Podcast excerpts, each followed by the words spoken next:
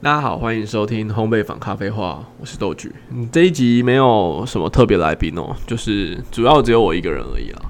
那这一集也不是想要跟大家分享一些卡牌的情报啊，或者是牌组的构筑，因为我觉得这些东西我们应该也都会上在烘焙坊的频道上。那情报的分析、牌组的介绍，之前应该也都陆陆续续做过了一些。而另外一件事情就是说，例如说像烘烘焙坊咖啡话这样子的节目。我觉得把它定调成只有分享一些卡牌的事情，我觉得有点狭隘。毕竟它都叫咖啡花了，就可以聊一些嗯卡牌以外的事。我觉得这样也有趣一点，我也更更喜欢一些。那今天要聊的故事是一个我大学应该算我人生里面，我觉得算是蛮奇妙的一件事情。那它会涉及一些怪力乱神的 怪力乱神的成分。这个东西就大家就自己参酌这样子。那不知道大家有没有去过绿岛玩啦？就是在我大一的暑假，我有跟我的一群高中的朋友，然后那时候去绿岛玩。当然，子安也在，子安也在这个行程里面。那我们去的去绿岛玩的时候啊，我们有一个行程是这样的，就是我们要去当地的信仰参拜。因为当时大家都有一些想求的事情，不管是呃爱情啊、事业啊，或者是学业等等的，我们都有一些想要寄托于信仰、寄托于一些怪力乱神的成分的事情。所以，嗯，有去过绿岛玩的朋友，或者是绿岛当地人，应该应该不会有这样，应该我的受众要不会有绿岛当地的人啦，应该会知道，就是在绿岛上面有一座地方信仰。叫做观音洞，它是一个，我我也不确定是不是钟乳石洞，但就是一个海洞这样子。那里面据说当地在开发的时候，他们有把他们在开挖这个地方的时候，发现有一块石头怎么挖都挖不掉。那他们发现那个石头形象竟然长得很像观观音菩萨。大家就开始觉得这个神石头可能有神力，大家就去拜拜，然后逐渐成为了一个当地的信仰。好，故事是这样的，有没有穿凿附会我不知道，但我想，反正就是大家自己自己自己看接受度如何啦。听到这边，你应该会觉得，就是观音洞在我们民俗的定义上，应该不那么算是一个正神。就是那种有去大庙里面啊，然后把神奇请回来，请到这边说，哎，你要庇护这座庙，庇护这个地方的那种正神，他应该算是一个民间发起的信仰，或者是民间定调出来的一个民俗的，就是信仰的中心这样子。所以，但我觉得，因为毕竟他是，但我觉得毕竟。蛮多人推荐要去这个地方参拜的，那至少证明了它应该是蛮灵验的啦，所以我们也有去参拜一下。我那个时候我许了三个愿望吧，至于是什么愿望，我觉得就先不说，先不说，反正就是等下等下大家就知道了。好，就我许了三个愿望。许了三个愿望之后，我们就离开绿岛的行程。后来就很正常嘛，就是该该玩的玩，海上活动，然后吃吃烤肉，吃吃海鲜。后来就回那个回高雄了，就大家就开学了。时隔一年之后，时隔一年之后，在某一次我们就是同样的高中朋友的的聚会上，有一个朋友突然跟我聊到：“哎，我豆菊，我们上一次暑假不是有去那个？”绿岛玩吗，我们明年或者是今年，因为今年好像你快开学了，我们明年有没有要去其他地方玩，或者是我们要不要再约某一个行程之类的？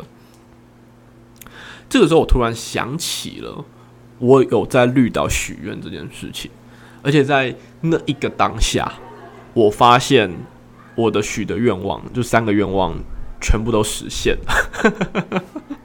对我自己那时候是有点吓到，在民俗上说，如果你有许愿，而且愿望实现了，你得去还愿。而且，如果你不还愿，通常会招来一些不太好的事情。这就要再提到，就是我后来思考了一下，就是先先先说了，就是还愿本来就是正常的行程，另外一件事情是，通常我们会说，如果你去一些不是正神的地方拜拜的时候，你特别要注意还愿这件事情。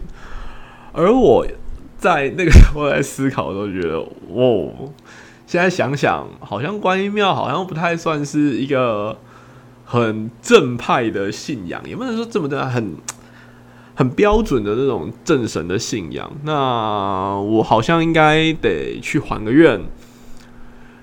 因为毕竟人家神奇都让我的所有愿望都实现了，所以在那个时候，我记得已经是呃开学前一个礼拜，然后预计我回台北已经只剩下三天了吧，我就规划了一个一日绿岛的行程。对，这听起来非常的荒谬，但确实就是我就是规划了一个一趟一天往返绿岛的行程。那行程是这个样子的，我现在想起来，真的觉得那个时候自己怎么可以这么胆子这么大？因为我事先既然没有订船票，我也没有订火车票，我也没有订回来的任何的交通票，反正就是 什么都没有，我什么都没有准备，我就准备好我要去还愿，我要给的香油钱。然后我的手机、我的行充，然后一些零食，我就踏上了就是前往绿岛的旅程。所以现在想起来，真的是不要模仿，我觉得真的是偏夸张啦。所以我那个时候啊，大家如果有去过外岛玩的，就知道船票一定要事先订好。所以我在，反正我在搭火车，那时候早上六点，我搭上往台东的自强号。应该是在富冈站吧，要下下下车，这样等下转转去搭船。我在火车上就开始打电话，就打去一些旅行社。旅行社已经觉得怎么有个白痴，早上六点打过来，太疯了吧？早上六七点，然后接到一个电话，问说：“请问一下，今天还有往绿岛的船票可以订吗？” 好。他们就说啊，这个现好了，当然想当然，就是这这个时候你得到的回应是啊，怎么可能？你现在订就是怎么可能订得到？你现在叫我怎么订？而且你这么早打过来是要怎样之类的？反正就是不，就是吃了一顿冷嘲热讽之后，就是好，反正也没有也没有预先订到船票。那时候心里就想，完蛋了，我会不会这趟旅程就发生意外，是不是泡汤了这样？但没有，就是。反正我就是到，我想说啊，这种船到桥头自然直，我相信我这一趟都要来还愿，铁定是可以成功的吧？我给我自己一点信心。然后到了富冈渔港，在那个地方你要在，好，反正就是因为我没有买票嘛，没有没有事先买票，然后也没有事先订票，我就要排那个候补的船票。呃，反正就就不是一些好的示范了。所以要等，如果大家如果船上还有空位，然后是有人没有来取票，那我就可以排到这个门票。诶，这个时候发现蛮有趣的事情，就是在在渔港的候票处的时候，有一个老妇人，一个阿妈，我不太确定她是什么状况，但好像也是想要买票，可是他好像订票上面好像出了一些问题。然后因为我我刚好是在排候补嘛，然后我填完我的候补资料，我就。跟阿妈说一下，就说：“哎，阿妈，那个如果那个你如果是有票的问题没有买到或者没有订到，你可以到那边排候补，这样子就是在在我的右手边这样，因为我刚刚写完，刚填完候补资料了。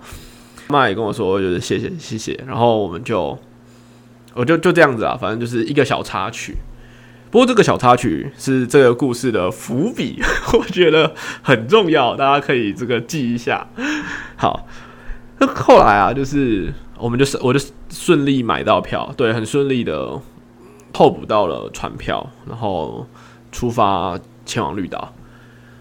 到了绿岛之后，OK，我觉得这个地方也是很作死啊。我觉得我看了一下观音洞的距离，好像是四公里吧，还是还是几公里，我忘了，好像两公里到四公里，差不多这个距离。就是如果走路的话，然后想说。我今天只要来玩半天，因为我到绿岛的时候也大概十二点、十一点、十二点了，我也大概只有要来半天，我还要租车嘛？我觉得这样很亏耶，就是我还要花四百块、五百块租个车，我我要不要直接走路过去？我告诉大家，千万不要，真的是作死的行为。在八月底快九月的绿岛，走路走四公里，我靠，真的是作死哦。对，那时候太阳非常的大，然后我走到真的是走到快挂了，我很确定就是那个感觉，就这叫叫做快中暑的感觉。好，反正就是一路走嘛，然后遇到这个 都已经走到一半，我也走，我也走到就是 找不到租车 租车行的地方，想完蛋了，怎么办？就只能说就是走路走到一半，如果看到就是有这个公厕有洗手台，那我就去泼一些水泼在自己头上，避免不要中暑，避免还没有还到院人就先送医了，那也不是什么好事。我就一路这样走走走，走到两公里的地方。应该也不是，我不我不太确定是不是两公里啊，反正就走到我快不行，真的是快不行的时候，我很确定，大概只到了路程的一半，这个时候很妙的事情发生了。刚刚那个后票处的阿妈，他就骑着一台机车，然后从我后面出现，然后停在我旁边，然后问我说：“哎，笑脸呢？你被去怼？你是不是刚刚那个在渔港就是？”排队的那一个笑脸呢？啊，你怎么在这边走路？要不要我载你一程？这样，我想说啊，听起来好像也不错哦，真的是有一种就是遇到救命恩人的感觉哦，就是哇，真爽！中我我有有车了，可以不用走路了，不用不用在路边中暑了。然后我就坐上，也不能说坐上，因为后来。就给，就是因为就变成是我在阿妈嘛，因为我的体型也蛮大只的，所以不太可能让阿妈载我，这样感觉有点危险。反正就是我载阿妈，然后那个那台车很破，那台车真的超破的，我也不知道他怎么搞到的啦。然后就骑车，因为我留了车之后，其实就很快就到观音洞了。这样子，到了观音洞之后。我也顺利，然后跟神明说完，我来这边还愿啊，那谢谢神明，我的愿望有都实现。把香油钱放完之后，我想说，哎，我应该就要准备离开了。这个时候我就去跟阿妈说，哎，阿妈，就是我其实是来还愿的啊，就我也不是观光，因为我也不是观光客，然后我也没有订住宿，我就是今天就是等一下我就要回高雄了，这样子。这时候阿妈突然跟我说，我也是，哎，我也是今天来一日绿岛行程的人。而且我也是高雄人，然后我想说，哇靠，怎么有这么巧的？应该说，第一个反应不是怎么这么巧，第一个反应是，怎么有一个人跟我一样疯？怎么可能会有人想要一日绿岛这种行程？因为你要知道，一日绿岛这个行程荒谬到就是在买票的时候，我在售票亭跟店员说，呃，不好意思，我要那个船票，我的船票，我的因为只能订来回啦，我的来我的去程的船票是这个早上十点。我的回程的船票是下午四点，然后店员说：“哈，真的假的？就是你就要去四个小时这样子，是不是？就是如此荒唐的行程，竟然有人跟我有同样的行程，而且还刚好让我们遇到。”这时候阿妈突然讲了下一句话，阿妈就说：“啊，我是自己开车来的，我是从高雄开车来台东。啊，你要要不要我等一下也载你一程？这样？”然后我说：“哇塞，真假？太爽了吧！还帮我省了一个这个回程的船票。”好，反正我我讲到这边，我已经觉我已经觉得很爽，然后我就开始跟那个高中的朋友群组里面的说，哎，我今天来还愿，然后我遇到这个事情，那大家已经开始说，我靠，这一定是这个观音洞的神派来的使者，就是要保你这个回程一路平安的，对，对，所以你就大家好了，我们大家是比较相信这个怪力乱神派的，大家说，对啊，那你就上车啊啊，反正高中的这种直男群组，铁定。铁定只有这个，你就上车啊！就是啊，这一定是神的使者啊！这种答案。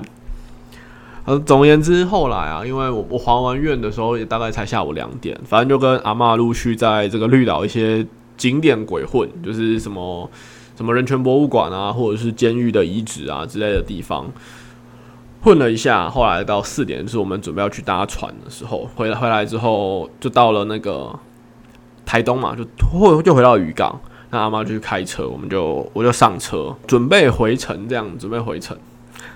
那我记得 印象蛮深刻，就是我大概车开到一半的时候，我那时候女朋友，我前女友那时候回我讯息，因为她可能前面在忙吧。然后我跟她讲了这些事情之后，她骂了我一顿，她就说：“你怎么可以上陌生人的车？会不会太夸张？到底什么事情？”后 后来我想想，其实那时候对他还蛮抱歉的，就是后来想想，确实。我怎么敢？我怎么可以上陌生人的车？而且还是一个不确定对方的来历的情况，我就上车。想想，如果是如果如果是我女朋友那时候做这个这样子，我应该也会很生气。反正就很扯啦，就是现在想起来真的是蛮扯。反正我就上了阿妈的车，然后我们就准备回高雄。在这个过程里面，其实我有跟阿妈聊蛮多的，包含了她算是那种呃儿女都事业有成，所以都搬出去住，都各自成家立业，有了自己家庭的那种老人，所以自己在家里就很无聊。然后也没有人陪他嘛，然后他就想说，不然我就自己出去旅游的这种情况，所以他才会今天规划了一个一日绿岛的行程。那他也有跟我说了，他也有一日去过垦丁啊，一日去过嘉义啊之类的，就从台台就就从高雄，然后开车去他想玩的地方。然后一路上也是跟阿妈有说有笑。后来就是到了六七点吧，因为开车。从绿从台东开回高雄，如果大家知道，就是要开南回嘛，那那条那条路也是蛮长的。我们就在南回的路上，阿妈这时候突然就跟我说：“哎，笑脸呢？我开车有点累了，啊，你要不要帮我开一下？”然后我就想说：“阿妈，就是我，我又跟阿妈讲，就是我我也没有驾照啊，我只有机车驾照了，所以我也不能开车，那就就没办法，就抱歉这样。”那阿妈跟我说了一句：“你没有驾照哦。”啊，我也没有呢。然后我心里，哦，当下真的是，哇靠，真的假的？现在在南回上，而且天色超级暗。然后你现在才跟我说你没有驾照，我觉得哦，心里是有点害怕。不过想说那时候想说，哦，阿妈，反正阿妈这个也开了很多次了，她也这个这个听她讲，她也到处到处出去玩，到处开过，应该是没事啦，所以。好，我们就继续开。反正就是原本我在车上是有一点想睡觉的状态。好，先不论就是我为什么可以在陌生人车上还可以想睡觉，还睡得着这种事情。反正就是听到阿妈没有驾照之后，我就已经有一点害怕，你知道，就是从倒在这个副驾变成这个正襟危坐的坐在副驾，想说完蛋，惨嘛惨嘛惨嘛惨嘛惨嘛，怎么会阿妈怎么会没有驾照？阿妈真的会开车吗？这样？后来我们就继续开，很我很紧张的，就是坐着，然后还是继续跟阿妈聊天嘛。然后沿途你会看到很多那个大大客车，那种货车从从你旁边急啸而过，我就觉得很害怕。那时候阿妈突然跟我说：“笑脸呢，其实就是我也是想要考驾照，就我也蛮想要考一个驾照的。毕竟我觉得被警察临检哦，是有的时候如果没有驾照，还是会还是会吃罚单，这样真的很亏啊。”可是也不是我，我也不是说我不想考，我也很想考，但就是因为我之前啊那个中风过啊，我左半边的身体哦就没有知觉，就不能动啊，所以之前考那个驾照体检都不会过啊，不然我也是很想考啊。你要听到这里，我整个人是哇靠，就是所以所以阿妈就是我我后来就再确认了一下，所以阿妈刚开车一路上开过来，她全部都是用右半边的身体在控制的。他用他的右手抓方向盘，用他的右脚踩这个油门跟这个刹车，一路上全部都是用，就是右半边的身体。他的左手就是搭在那个 车门上面，从来没有动过。他说：“哇靠，真的假的？现在什么情况？完蛋了，完蛋了，完蛋了！再这样下去，我真的有办法顺利回来高雄吗？反正整段行程的后半段，我都是极度恐惧、极度害怕，但是。又有一点就是，就是我我我可以遇到这么神奇的事情的那种感觉，然后也跟那个跟那个群主的人说，哎，怎么办？怎么办？阿妈说他这个这个左半边的身体中风瘫痪啊，他现在在开车哎，我们在南回上，我要怎么办？我先跟大家讲，我先不论正常人会怎么想，当然我跟你说，高中的群主的反应就只有，就是那群直男朋友的群主的反应就只有啊，没事啦，我跟你说。你今天是去还愿，神明一定会保佑你顺利回高雄吼，不用担心，不用担心，不用怕啦之类的，没事啦这种的。所以后来就也没办法嘛，就是都踏上了，然后也都搭上车位，不可能在这个时候下车，就这样子一路晃晃晃晃，也被我晃回高雄。不过因为阿妈她是陵园人啦，如果大家有大家呃有。地理概念的话，就是大家知道，就陵园是高雄一个比较南端的地方，所以阿妈就送我到这边，然后我之后自己再搭公车或是大众运输工具回高雄，回我也不回高雄，回回我家这样子。所以阿妈就在陵园把我放下来，算是也算是平安到达了。然后我到了陵园之后，就诶问了阿妈一个有趣的问题：哎，阿妈，就是我们今天这个缘分也算是很奇妙啊，我们要不要合一张照片，就纪念一下？不然我也我也没有想过，我今天还愿的旅程会遇到这么酷的人啊。我阿妈那个时候留给我的答案，我到现在我都还觉得蛮酷的，也很符合这整个故事的调性。阿妈那时候跟我说：“笑脸呢，我们就是平常有缘分才会遇到。就像我平常在外面开车哦，就算我路边看到有个笑脸，我也不见得会给他上车。我是觉得说，你当时有在那个买票的时候跟我聊到，有帮有帮助我这样，然后我也觉得我们应该是有一点缘分。”啊，我觉得缘分这种东西，哈，遇到就是遇到了，啊，也不用特别去留什么纪念。如果我们还有缘分，我们本来就会再遇到，跟这张照片没有任何关系。然后阿妈说完就就说啊，你看这样啊，你也到了啊，我可以下车了这样。所以我也没有留任何的合照。想想是有一点，现在想起来是有一点可惜，但又觉得确实如阿妈所说的一样，就是这种缘分的东西，好像也不需要什么合照做纪念，因为这个故事本身就已经很特别了。那话说回来，这整段故事从我上阿妈的车到我下阿妈的车，这中间发生这段什么没有驾照啊，或者是什么半身瘫痪这些故事，嘿，我那个时候我都不敢告诉我前女友，我真的是。他已经，他已经对我这个上了陌生人车很生气了。我真的是，一直到我们后来就是分开了，当变变成朋友之后，我才敢跟他聊起，就是说，哦，我那个阿妈就是其实他半身瘫痪，现在没有驾照啦，对吧？哦，我那时候没有讲，不敢讲，我怕我怕被骂 我。对我这整件事情一直到后面才告诉他。好了，那故事说到这边，我就顺利回高雄，然后也顺利回家了。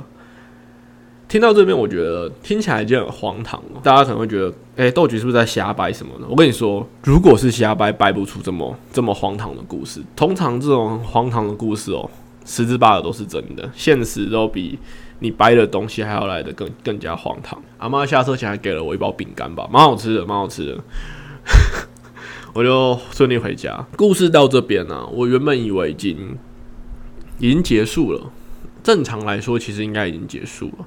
不过这个故事还有一个后续，应该算是后记吧。故事到了我大三的暑假还是寒假，应该是寒假吧。那个时候在高雄骑车，我记得我那时候是要去面交一个一番赏的公仔哦。那天在骑车的时候，我在某个路口停下来等红绿灯的时候，突然有一个声音这样子跟我说：“哎，笑脸，笑脸，哎。”能不能帮我一下？他说我现在眼我眼睛受伤了啊，我要去就是什么什么诊所啊，可是我公车刚刚不小心把我丢在这里啊，我也不知道怎么办啊，你可不可以载我一程去这个诊所这样子？然后我想说啊是是什么情况？然后我就看了一下，哦，就是一个也是一个阿妈，也是一个阿妈，因为那时候天色那那个那也是一个晚上啊，就天色也蛮暗的。然后再加上那时候也是疫情嘛，阿妈戴着口罩，然后因为她眼睛确实有受伤，看起来应该像是动过手术。她的眼睛应该是左眼，左眼是戴着那个就是那种那种眼罩，白色的眼罩的。再加上她要戴一个帽子，其实我很难辨别阿妈的长相。然后他又跟我说：“哎，能不能载她一程？”我想说啊，其实也是因为之前在前一年有发生过这种很缘分的事情。所以我想说啊，不如就帮一下阿妈。可是其实那时候其实也没有想太多，觉得就好，就就帮帮帮忙一下，在阿妈这一层。然后我就把那个，他就阿妈就上车。可是我还很认真的跟阿妈说：“可是阿妈，我车上没有另外一顶安全帽，怎么办？”然后他跟我说：“啊，不是不是，没关系，就是如果警察抓你什么的，他其实是先说啊，高雄的警察不会抓这种东西啦，运气没有那么衰啦，呀，没问题啦。”没有关系啦，你就你就载我载我啊！如果遇到警察，我我我一定不会让你吃亏啦，一定不会让你让你缴罚单啊之类。然后我说，哎，阿妈不是啊啊！如果你都可以付得起那个罚单的钱啊，阿妈你要不要叫计程车？这样就是起初我还是觉得就是说没有安全帽其实不太好啦。阿妈，你如果你都可以付罚单的钱了，你就路边招个计程车嘛。那阿妈呢，那时候突然跟我说啊，其实，可是现在其实招不到，因为如果大家还记得，就是疫情比较严重的那一段时间，其实路上呢是很少计程车的。呃，更甚者是那个很多计程车，它其实是在那个时候是你需要先去订车，它才会载你的。所以其实我觉得阿妈那时候招不到计程车也也是合理啦，而且她看起来眼睛的状况是真的不是那么的好。所以我就让她上车，这样我就载她过去。我就看了一下那个阿妈给我的地图，就是我们要去那个什么什么什么什么什么什么诊所。其实阿妈原本还是说，就说那个在什么什么市场那边，但我实在不知道那个在哪里。那个应该是旧地名啊，所以听不听不很听不太太懂。后来他就给我看地图，就是他要去某个诊所。那个诊所离我现在的位置其实蛮远的，大概也有个四公里，两到四公里左右。也是很远，我想说不是啊，阿妈，如果你要去这个诊所啊，你怎么会在这边下车？那阿妈就跟我说啊，因为他眼睛受伤啊，那个实在是不是很清楚啊，就是地名也看不清楚啊，他那个听公车的站又听错啊，就不小心下在这个地方，所以他想说有没有办法找个人把他载过去这样子，所以我们就就是一路上处于一个阿妈没有戴安全帽坐在我后面的情况，然后我就这样子在。呃，高雄的中正路上一路就是载他过去，这样一路上真的经过蛮多警察局的，而且还有就是警察警车跟我这个对驶而过。不过很妙啊，真的就是一路上没有发生任何就是警察把我拦下来，可能也是运气好啦，就一路上这件事情没有被抓。后来顺利了，快要到那个快要到那个什么诊所的时候。阿妈突然跟我说，就她突然在我后面聊到，就是说，哎，不是哦，我也不是说我不会开车，不会骑车。如果我的眼睛是好的，我还是会开车呢。就是我其实是会开车拍拍照的。不要看我这样哦，就是我现在就算这个我中风过啊，我那个一半的身体不能动，我还是可以开车出去到处玩哦，还是会开车拍拍照。然后骑到这边，我想说，哇靠，真的假的？有有这么扯的事情吗？不会，就是我后面坐的阿妈，就是当时在绿岛载我那个阿妈吧？不会有这么奇妙的缘分吧？但是在我这样想的时候，我已经到那个那个诊所，就是已经骑到那个诊所，然后阿妈就下来，然后他应该是他的儿子吧，在等他。然后他就一下来，就也没有继续讲其他事情，我我也来不及打住他。他开始骂他儿子，就是说啊，你怎么就是怎么不载我去啊？我就说我不会搭公车啊。你看，要不是有这个笑脸呢，我我怎么办？你看我要怎么办？然后他就就是骂了他儿子一顿之后，就赶快进去挂急诊，就应该也不是，呃，赶快进去看诊这样，然后再推开。这个诊所的门前，就阿妈突然跟我说：“啊，笑脸呢，先谢谢你啊！啊，如果那个车有什么罚单什么，哎，要要不要留个联络资讯给你，或者你跟我儿子要个联络资讯？”想到这里，其实我到现在我觉得应该还是要留个联络电话比较安全。毕竟如果后来被开罚单，还是还才找得到人嘛。毕竟，呃，没有被警察拦下来，不代表没有被开罚单。不过那个时候哦，我当时也讲了一段，我觉得现在想起来是很很很帅的一句话啦，就是我也是跟阿妈说，阿妈电话什么不用啦，你赶你赶赶快去看病，赶快去看病。我今天再到你就是有缘分啦，啊，缘分这种东西哦，我觉得就不用留什么资料了，我觉得也也没有关系，你赶快进去看病，赶快去赶去。然后他他就赶快匆忙的进去看诊之后，他儿子跟我道谢，哎，我就离开了。事后想起来，其实蛮。蛮蛮不合理的，就是其实正常来说，其实这个地方要留个联络资讯，不然如果发生什么事情，我还找得到人嘛。但也没有想那么多啦，就我就骑车回家了。故事就说到这边。其实结论来说，我觉得，呃，虽然我没有跟他说，就是你有没有去过绿岛，然后我到现在我还是不太知道当时那两个。在我跟被我在的阿妈是不是同一个阿妈？不过我还是觉得，就算是或不是都很可怕。如果不是的话，高雄到底有多少个阿妈半身瘫痪，然后眼睛受伤开刀，然后还给我骑车开车在路上乱跑的？高雄的交通真的是没有问题的吗？故事就到这边，就我觉得它是我人生还蛮奇妙的一件事情，算是一个很很很很酷的奇遇记吧，就跟大家分享。你可以说是好心有好报，然后你也可以说有有时候有一些东西真的是蛮蛮缘分的，你会遇到一些贵人，或是你帮助了一些人，然后在你的生命的路上，他也会。回过头来帮助你，或是被你帮助，就很妙的一段故事。那今天就分享到这边。那如果大家喜欢这个题材，也可以在留言区告诉我。我是烘焙坊的豆菊，烘焙坊咖啡话，我们下次再见。